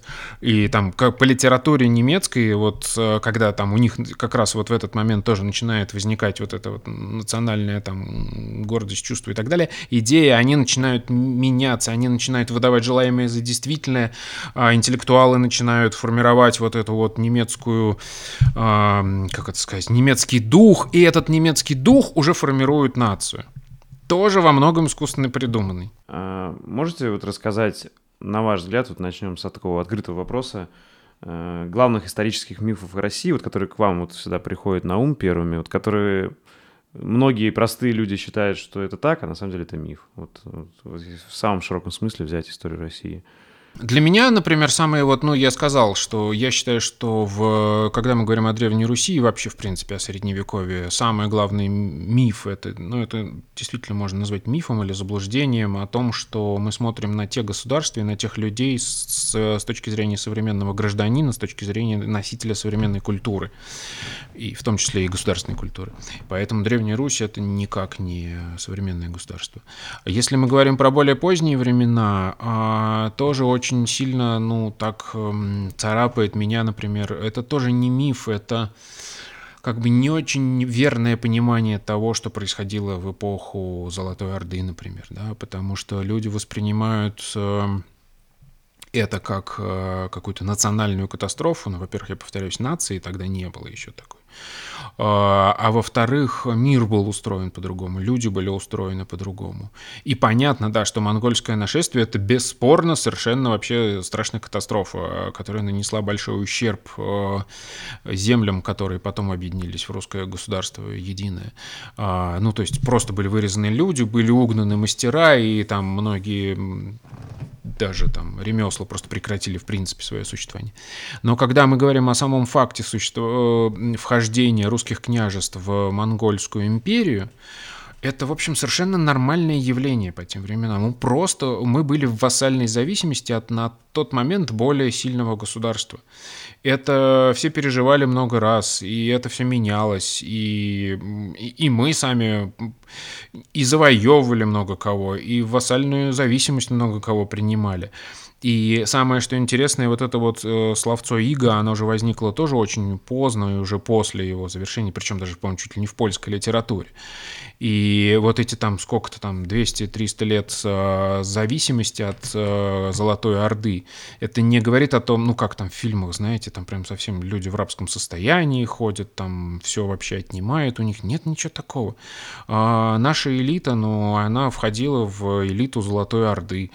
Вот, точно так же э, нет никакого резона, собственно, э, там той же самой Золотой Орде, там каждый год выжигать поля и отнимать все совсем у крестьян. Ну, как-то проще брать налог, это экономически выгоднее, причем налог в том состоянии, чтобы люди могли развиваться, поддерживать и еще больше приносить налогов и так далее и тому подобное. Вот. И... То есть, наверное, э, можно сказать, что больше вот тогда Э, как сказать, славяне, да, тогда еще, ну, может быть, они русами себя называли или как, они были как просто такая часть э, многонациональной страны, да? Да, да, это большая многонациональная империя, в которую входило огромное количество разных территорий э, с разным уровнем развития, с разным укладом хозяйства и так далее и тому подобное. И Русь была одной из них. Там, естественно, причем у всех этих территорий немножечко отличались, как это сказать, особенности, да, вот внутреннего нахождения. То есть э, это зависит и от уровня развития, и от особенностей хозяйства и так далее и тому подобное. Как я понимаю, наверное, главное доказательство того, что там было не так все жестоко и на уничтожение, там, и не геноцид, просто потому что вообще русская культура сохранилась и дошла до нашего времени, да, потому что если бы, наверное, был геноцид и полное там какое-то смешивание Э, с татаро-монголами, то просто мы бы, наверное, не увидели никакой культуры русской, да? Да, причем мы сохранили свою религию, которая пришла к нам из Византии, и наша политическая культура, она в основном византийская. А кто бы там что сейчас не говорил на Украине, там, вот, вы там наследники монго- монголов и Золотой Орды, это просто все смешно, потому что, ну, возьмите монгольскую политическую структуру и нашу, они, в принципе, вообще не похожи друг на друга. Даже сейчас, если можно там что-то там говорить про авторитаризм, который там время от времени возникает и так далее и тому подобное, но это в принципе ничего общего не имеет. Вот что еще интересно про тот период, 13-15 века, э, вот это постоянное противостояние с Великим княжеством Литовским, да, и вот э, почему, э, я вот честно много лекций смотрел, нигде прямого ответа не слышал, почему все-таки вот Великое княжество Литовское называют альтернативной Русью? Потому что для меня это вроде как просто другая страна. Почему альтернативная Русь? А, дело в том, что в Великое княжество Литовское входило огромное количество территорий, которые, собственно, до этого входили в Древнюю Русь. А, собственно, и они были а, православными. Ну, соответственно, туда, например, входил тот же самый Киев, который, как известно, мать городов русских. Вот там же элиты э, во многом были те же самые прославя... Э, ну, в смысле славянские и э, православные. Вот, поэтому, собственно, это вот опять же, да, мы говорим, что балтославянское единство распалось, а Великое княжество Литовское — это тот момент, когда вот славяне опять с балтами объединились в одно государство. Вот, э, просто под э, другим началом. Поэтому как бы вполне резонным до какого-то момента было бы, например, чтобы э, там, русские земли объединились внутри этого государства. И, в общем, как бы если там говорить об альтернативной истории, это могло случиться легко. И более того, в, в, там есть период времени, когда вот эти вот пограничия между ВКЛ и и там этим московским, московской Русью. А, там же э, доходило до смешного, что один э, там брат э, служил московскому князю, а другой служил литовскому князю. И, ну, то есть там семьи просто были разделены. И это как бы было нормально. Ну, то есть там один присягнул туда, другой сюда. То есть, потому что они не чувствовали это. Мы сейчас видим, да, у нас там на карте контурной в, в школе была нарисована вот эта вот граница. А она постоянно менялась. А они не чувствовали, что они там разные. Э, да, это интересно, то есть, что в том плане э, там вот постоянно же были войны, да, там и Москву захватывали, и, и там Смоленск отходил туда-сюда постоянно, да. Смоленск вообще несчастный, да, на, на границе. Вот, и получается, то есть альтернативная Русь, потому что, как бы, по сути, может быть, даже альтернативная какая-то э, могла бы быть такая вот э, многонациональная страна, да? Да, просто с балтским, э, с, более, с большим количеством балтского субстрата, как говорят ученые, вот, но центр бы был просто там позападней. Еще вот такое вот ходит мнение по интернету в основном.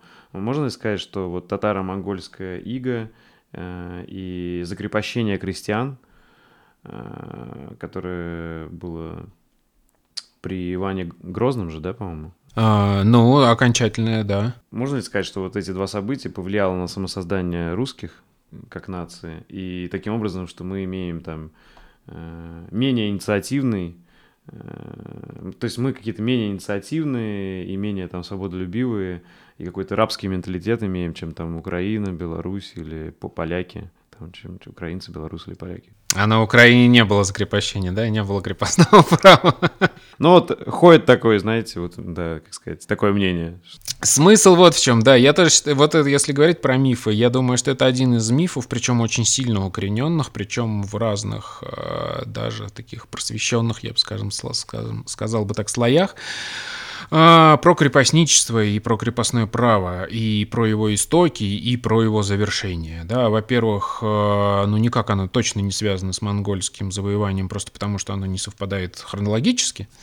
Вот. А во-вторых, это один из тех моментов, а, где я все время пропагандирую эту историю о том, что в современной научной истории нельзя написать нарратив национальный, а вот просто выделив да, какое-то государство, его историю, и не обращая внимания на окружающую действительность. А, потому что мы не можем окуклиться внутри государства и понять все процессы, потому что они не замкнуты внутри этих, этих, этих государств.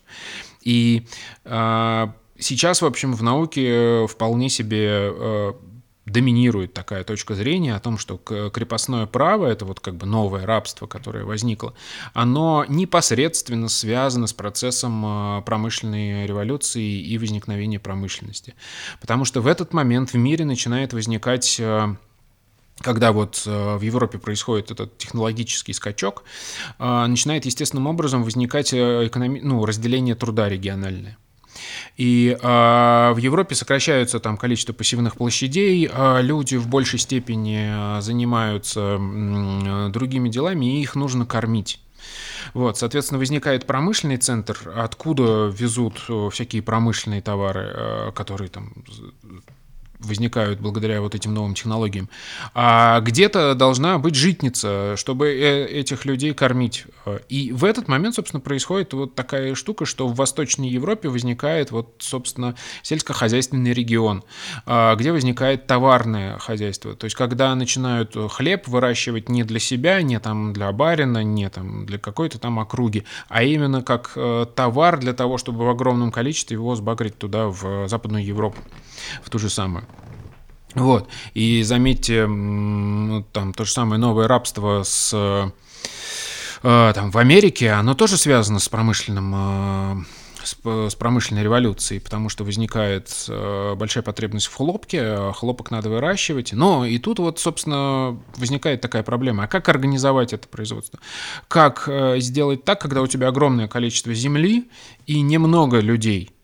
Чтобы эти люди не убежали, и чтобы они э, производили излишки такие, которые можно будет в большом количестве продавать. Э, эффективных на тот момент особых методов не было для организации труда другого. И, соответственно, начинает возникать, собственно, крепостни. И все больше и больше и больше закрепощаются. Чем там больше развивается промышленность, чем там больше ну, возникает потребность в товарах, э, ну, в продовольственных, тем больше у нас здесь возникает э, крепостничество. И, как вы помните, развивается оно окончательно там, там самое такое мощное, это там 19 век. Вот. А потом, и, собственно, тут очень важные моменты. Надо посмотреть, где вообще, в каких регионах это крепостничество было. Именно в тех регионах, где можно было в огромном количестве производить э, зерно. А в Сибири там никогда там отродясь не было. На севере России там тоже это, ну, то есть могут быть отдельные какие-то элементы, но это вот просто, да, распространяется, что называется, культура потихонечку. А экономически это выгодно было только здесь. И оно там существовало только до тех пор, пока оно было выгодным. Потому что, да, вот мы говорим, ну, то есть никак это не связано там с рабским русским характером или там с каким-то там нашим зверством нашей элиты особенным. Нет, просто организовать производство по-другому тогда не умели. А заметьте, когда оно закончилось когда промышленность и технологии дошли до того, что возникают э, качественные сельскохозяйственные машины, которые позволяют э, уменьшить э, количество рук, э, задействованных в производстве зерна и сборе, засеве и так далее и тому подобное. То есть вот эти молотилки появляются, вот эти все машины. Соответственно, уже не так важны люди.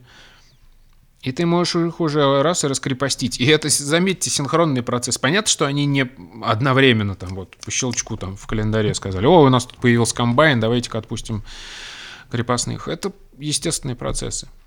И заметьте, и до конца это тоже, да, мы говорим о там, отмене крепостного права в России, еще что-то. Да, конечно, оно было, да, но все равно они были там привязаны к, э, к общине, они были привязаны к земле, э, ну, то есть, как бы, грубо говоря, все равно были такие внеэкономические методы принуждения их к труду и оставанию на этой земле. Так вспомните, даже в советских колхозах еще паспортов не было, там, как Гагарин летал в космос, а люди не могли выехать из своей деревни там без специального разрешения и так далее и тому подобное подобное. И опять же, почему, а, когда это все закончилось? Когда новый технологический скачок, когда возникли те самые уже реально вот крутые комбайны и а, в большом количестве вот эти современные трактора, которые вообще, в принципе, убрали необходимость в больших э, трудозатратах человеческих. То есть, когда там сейчас один комбайнер может обработать такое количество, которое там в 19 веке там 100 мужиков должно было месяц трудиться. Я просто слышал такую гипотезу, что э, и как вообще запорожские казаки сформировались, что туда бежали на юг как раз люди от крепостного права, и получалось там какие-то формирования такие свободные формировались. И что... В том числе, да. Да, да. И что вот, мол, э, как раз из-за этого в украинцах гораздо больше демократии, там, свободного духа, чем в русских, потому что вот это, там больше свободных было. Вот такое мнение слышу. Ну, а сибиряки, они что, разве не русские люди? А поморы, Сиби... эти острова... Фу, господи ну, северные поморы, они тоже не русские, что ли, люди? Или донские казаки. Да, или донские казаки. А, соответственно, те территории, которые были в составе Польши, украинские, э, там было не, не, это нисколько не хуже крепостничества вообще-то. Ну, это я к тому, что И у нас, и у них это было, ну, в разной степени, естественно, но и, и те, и другие были тенденции. И, и свободные регионы, и закрепощенные регионы. То есть, получается, и там, возможно, когда эта Речь Посполитая была, в чем-то даже было жестче. Не просто так Богдан Хмельницкий восстал. А, я думаю, что да, потому что там еще все-таки, как ни крути, влиял этот... Э, религия. Как бы этнич... и, и, и, и религия, и этнический фактор. Ну да, да, да, потому что э, шляхта больше католическая, а... Как это слово-то? Быдло, по-моему, это слово, которое они как раз применяли, ну, то есть я имею в виду крепостные крестьяне в основном православные. Так, я вот дальше иду. Так, возможно, для вас будет казаться, что я перепрыгиваю с темы на тему, но для меня это просто, знаете, как хроно... по хронологии. Вот сейчас про 17 век. Что еще интересно было спросить, миф не миф. А, можно ли сравнить вот степень насилия над коренными жителями во время захвата Сибири русскими и колонизация Америки европейцами. То есть там действительно мы, мы ничем не лучше, мы также устраивали там геноциды, вырезали народ, э, или вот просто есть такой, да, я не знаю, миф не миф, что вот чем отличается э, как бы история России, что мы вот так, так зверски не относились к коренным народам. Или это миф, мы тоже такими же были жестокими.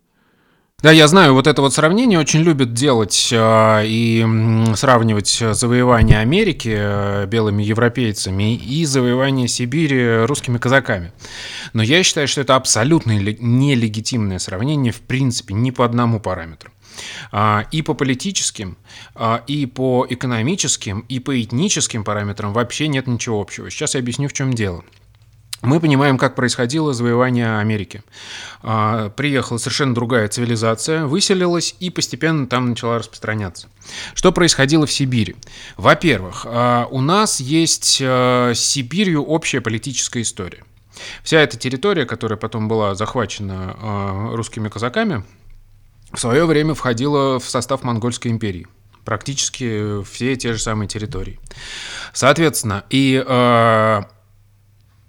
на этой территории, в общем, это долго там существовало, вот эта вот э, единая власть, она считалась как бы легитимной. Потому что даже если мы посмотрим русские летописи, э, монгольского хана называли царем. И, в общем, он как бы считался легитимным. И это было нормально. То есть это было как вот империя. Тогда э, была такая концепция, что в мире существует несколько империй, и они как бы легитимны. И вот Монгольская империя одной была и одной из них, которая признавалась, э, соответственно, русскими князьями и, и нашими элитами. И когда, собственно, Золотая Орда распалась, э, когда Монгольская империя совсем потеряла э, власть над сибирскими территориями, возник такой э, как бы коллапс власти. То есть разделилось все на отдельные ханства, и началась война за это вот монгольское наследство, да, знаете, как там была война за испанское наследство, еще что-то, то есть вот есть какая-то вот, ну, не может быть пустоты, да, кто-то должен занять это место. И возникло несколько концепций о том, а кто, собственно, легитимный наследник этого всего. И вот э, тот же самый Иван Грозный считал себя легитимным наследником э, монгольского хана. И э, кто-то должен был, ну то есть это распалось единство его, кто-то должен собрать. Как вы понимаете, в Америке ничего такого в принципе не было. И да, конечно, понятно, что мы можем говорить, легитимный он, нелегитимный, имеет ли он право, но вот, вот эта вот предыстория, ее, ее обязательно нужно учитывать. И, соответственно, он скреплял обратно это с э, распавшееся единство. Потом, когда мы говорим про, э, даже про экономику и географию, если мы говорим про Сибирь, ее главное э, э, достояние, главный ресурс, который тогда был нужен, это, собственно, мех. А, и, между прочим, кстати, в Северной Америке тоже в, в, в достаточно долгое время там тоже это было главным ресурсом. И тогда, собственно, возникало примерно похожее взаимодействие. То есть э, казаки приходят когда? Им вообще нет никакого резона и смысла вырезать все местное население потому что им нужно их объясачить. Кто-то должен стрелять эту, эту пушнину и приносить ее, потому что Сибирь-то огромная, это нужно навыки, это нужно знания, это нужно умение и, собственно, люди. А казаков немного. Их, собственно, туда отправляли не для того, чтобы они вырезали, а для того, чтобы они мех доставляли. А вот э, И тут возникают другие экономические отношения. И понятно, что когда ты объясачиваешь человека, ты хочешь, э, не хочешь, чтобы он э, помер с голода. Ты хочешь, чтобы он тебе регулярно приносил там эту пушнину в определенных количествах. И, соответственно, да, ты его будешь там принуждать, ты будешь брать, э, что постоянно делалось в заложники, там, часть племени, там, этих каких-нибудь там князьков, местных ханов, их членов их семей и так далее. Но ты не будешь там устраивать геноцид, потому что тебе это, ну, экономически невыгодно, не нужно просто. И возникает другая а, другой характер отношений. Плюс, когда приходит сильная власть, а в ту территорию, на ту территорию, где, собственно, произошел коллапс власти, где возникает э, большое количество разных ханств, которые между собой воюют, и разных племен, которые между собой воюют. А в тот момент, когда приходит, приходит какая-то ну, власть одна большая, она начинает наводить там естественным образом порядок. И вот эти вот междуусобные войны, они прекращаются, потому что это все становится под единой властью. И в этом смысле появляется даже некоторые некоторые преимущества. Принесение присяги белому царю, как его там называли. Вот, и э, Дальше идем. А, это же э, регионы, слабо развитые с э, промышленной и экономической точки зрения. А, и в обмен на пушнину, естественным образом, а, в этот регион начинает поступать огнестрельное оружие, а, качественные металлические изделия, предметы промышленного производства и так далее и тому подобное. Соответственно, возникает вот, ну, симбиоз такой. Понятно, да, что это как бы, ну, извините, налогообложение. Это, в общем, мы сейчас мы тоже можем страдать от того, что нас обложили налогом. Но мы получаем за, в, в обмен от государства свои э, преимущества жизни в государстве. А, следующий момент, а, тоже уже экономического свойства. Когда туда начинается массовое переселение русских, оно начинается в те регионы, в, э, в которых возможно вести хозяйство, привычное там, русскому человеку, то есть земледелие. А, во-первых, сибирские народы э, по-другому ведут свое хозяйство, у них там слабо развито земледелие. Соответственно, а, у них э, там, во-первых, э, меньше народонаселения, то есть они меньше сталкиваются на этих просторах Сибири. А во-вторых, они занимают разные территории. Русские селятся там, где можно устроить поле, а сибиряки селятся там, где можно бить пушнину или там заниматься какими-то своими промыслами или там пасти оленей. И, соответственно, меньше тоже вот этого социального напряжения. Не потому, что русские там добрее или там еще а потому что вот условия разные, по всем параметрам разные условия. То же самое, а в Америке совсем другая ситуация, да. В тот момент, когда они занимают береговую линию, начинают там вот э, своим каким-то заниматься промыслами или там или промыслами или там сельским хозяйством и так далее. Они естественно расчищают да себе вот эту вот э, территорию и естественным образом просто выгоняют оттуда людей. Но потом начинаются тоже разные этапы потому что в какой-то момент э, многие кстати про это не думают и э, забывают о том что э, был длительный период когда э, собственно был занят только западное побережье Америки ой, восточное, как, в тот момент, когда было занято по, э, восточное побережье Америки, жизнь э, людей э, и племен в центре э, континента, она уже очень сильно менялась. И в этот момент, даже не взаимодействуя с э, племенами, европейцы уже очень сильно меняли их образ жизни за счет той же самой пушнины. Потому что в какой-то момент те э, племена, которые вели там какое-то сельское хозяйство или еще какое-то там более сложное, там по-разному организованное хозяйство, они начинают э, специализироваться на добыче пушнины для пр- продажи через цепочку посредников других племен индейских, европейцам. И в итоге получается, что племя живет где-нибудь э, там на озерах э, этих больших, и оно никогда в, в жизни не видело ни одного европейца. Но его уклад жизни уже сломан оно уже по-другому функционирует. И в тот момент, когда приходят европейцы, они думают, а ну так они жили всегда. А на самом деле они 200 лет назад, европейцы, сами того не зная, поменяли их уклад жизни. И потом, и, и, и, и вот, и, и таким образом как бы все ломается. Но это как бы не, не так страшно. А, собственно, почему говорят про геноцид и про вырезание? Потому что вот там другая ситуация. Ну, во-первых, да, мы говорим о том, что тут нет вот этого Э, политической предыстории, я имею в виду совместной политической предыстории нахождения в одном государстве, а здесь э, еще и другая цель э, завоевания земель. когда европейцы начинают э, развиваться туда на э, запад, они идут именно для того, чтобы заниматься земледелием и вести свое хозяйство. И э, а им становится... А там большое народонаселение в Северной Америке, я имею в виду индейских племен, было очень много людей. И они в том числе вели и сельское хозяйство.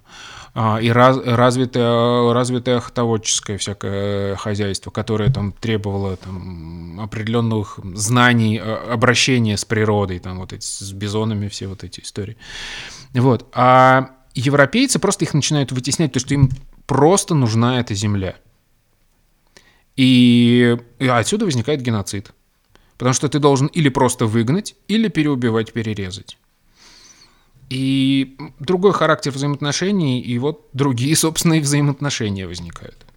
Поэтому я думаю, что это сравнивать никак нельзя, ни по каким параметрам.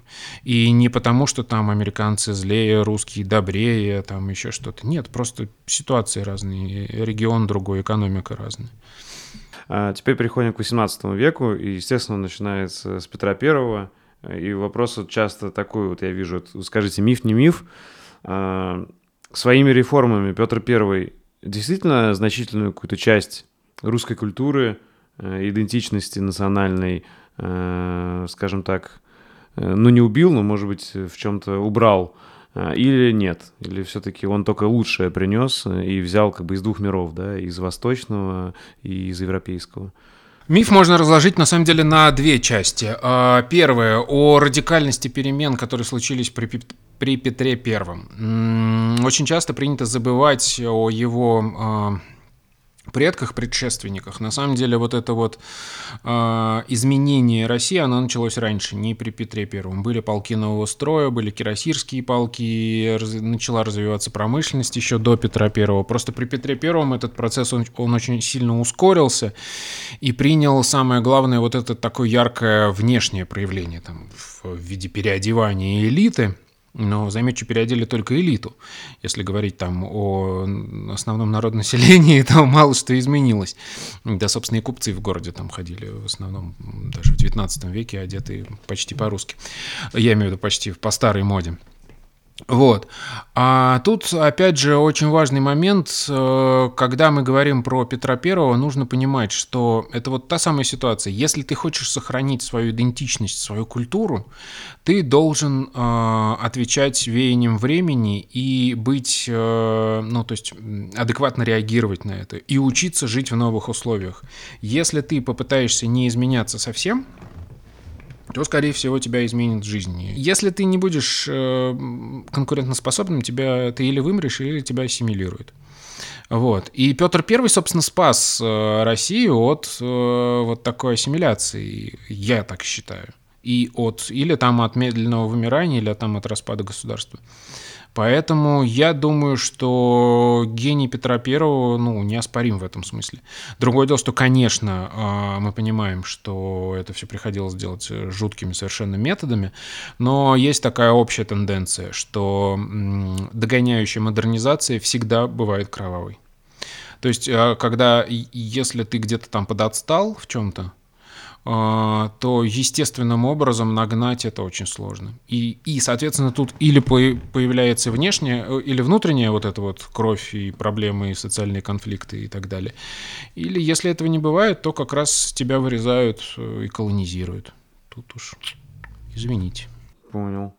Ну да, и такого в истории было много раз. И, наверное, из свежих примеров, ну как относительно новой истории, это Сталин, да, тоже? Да, в общем, это такая же история, да. Это вот вынужденная э, модернизация догоняющая, которая, это вот, к сожалению, Сталин, э, с, ну, с точки зрения истории, очень вполне себе закономерен.